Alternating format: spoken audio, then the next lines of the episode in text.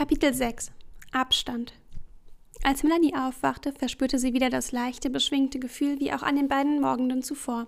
Aber wieder war etwas anders. Denn diesmal lag sie nicht mit Mattes auf seiner Couch, sondern mit ihm in ihrem Bett. Haut an Haut, nackter Rücken an nacktem Oberkörper. Sie drehte sich zu ihm herum und betrachtete ihn im Schlaf. Die Nacht war wunderschön gewesen und sie konnte sich nicht erinnern, sich jemals einem Mann so nahe gefühlt zu haben, so nahe gewesen zu sein. Er war unglaublich zärtlich zu ihr gewesen, aber gleichzeitig so voller Leidenschaft.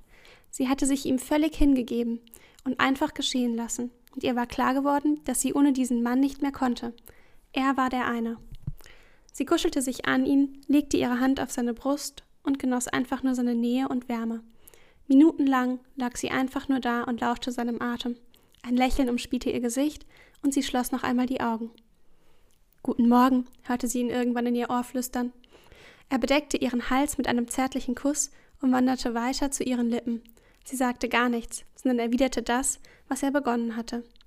Erst einige Zeit später ließen sie wieder voneinander ab, nachdem sie sich erneut geliebt hatten. Fast den ganzen Sonntag hatten sie danach noch zusammen im Bett verbracht und die Momente der Zweisamkeit miteinander genossen. Aber Melanie wusste auch, dass sie eine ganz bestimmte Sache unbedingt noch besprechen mussten.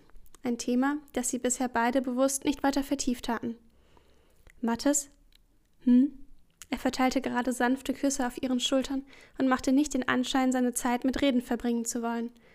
Ich weiß, dass wir das beide am liebsten ignorieren würden, aber wir müssen noch darüber sprechen, wie wir das jetzt mit der Arbeit machen.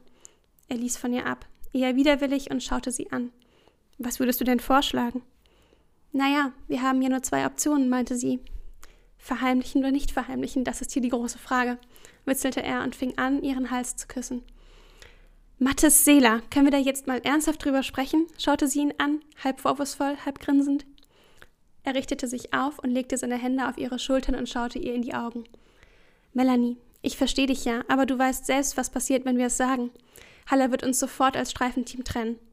Ja, und mir als DGL den Kopf abreißen, ergänzte sie still in Gedanken. Das heißt, wir sagen erstmal nichts und lassen uns nichts anmerken? Oder versuchen zumindest, uns nichts anmerken zu lassen, schlussfolgerte sie. Das wäre mein Vorschlag, aber nur, wenn du dich damit wohlfühlst. Sie schaute ihn skeptisch an. Ich bin ja auch dafür, aber meinst du, wir kriegen das hin? Denn die Nacht hatte etwas verändert. Die letzten Tage hatten etwas verändert. Zwischen ihnen, Sie würde ihn nie wieder nur als ihren Streifenpartner und besten Freund ansehen können. Es war so viel mehr geworden als das, so viel intensiver. Ich weiß es nicht, meinte Mattes. Aber wir sollten es zumindest probieren, oder? Hm. So ganz überzeugt war Melanie nicht, aber sie wusste, dass es die einzige Möglichkeit war, weiter mit Mattes auf Streife zu fahren. Noch vor einigen Monaten, als Franzi wegen Nick einen Partnerwechsel beantragt hatte, hatten sie sich gegenseitig versichert, niemals einen anderen Streifenpartner haben zu wollen. Never hatte sie damals zu Mattes gesagt und das auch so gemeint. Okay, dann machen wir das so, willigte sie ein. Aber tief in ihrem Inneren sträubte sich etwas dagegen. Wollte sie Mattes wirklich verheimlichen?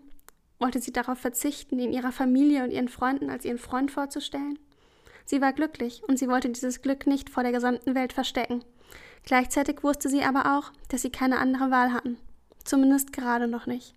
Allerdings, schaute sie Mattes an, beendete den Satz aber nicht. Allerdings was?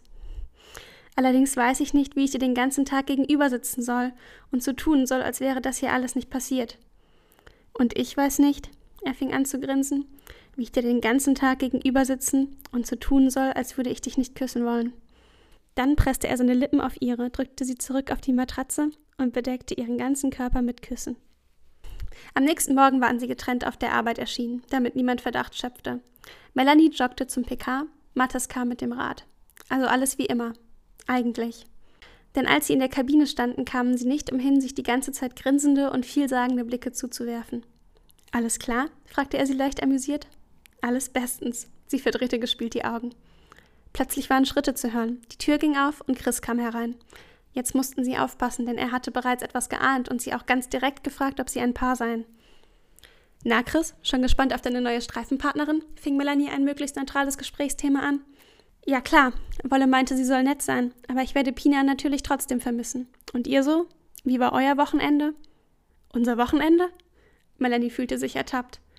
Ähm, ja, ganz normal und entspannt. Im Spiegel sah sie, dass Mattes grinste. Und bei dir so? wandte Chris sich an ihn.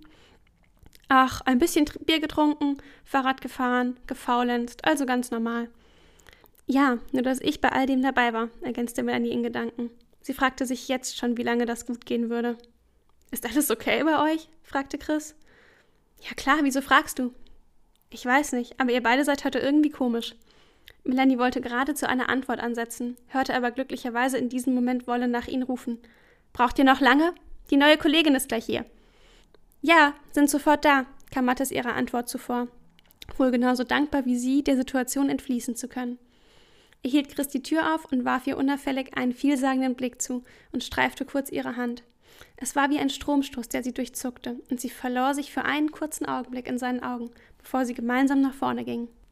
Melanie, Mattes, Chris, darf ich vorstellen, eure neue Kollegin Daisy Petersen. Daisy, das ist Chris, dein Streifenpartner. Und das sind Melanie Hansen, unsere Dienstgruppenleiterin, und Mattes Seeler. Und dann Schopalla noch hinterher, unser Dream Team.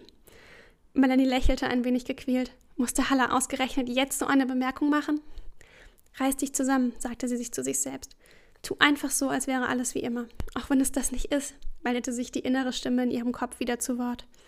Melanie, ich würde vorschlagen, dass du Daisy in der Zwischenzeit schon einmal alles erklärst und zeigst, wandte sich Halle an sie. Wenn in der Zeit ein Einsatz reinkommt, wird ein anderes Team für Mattes und dich übernehmen.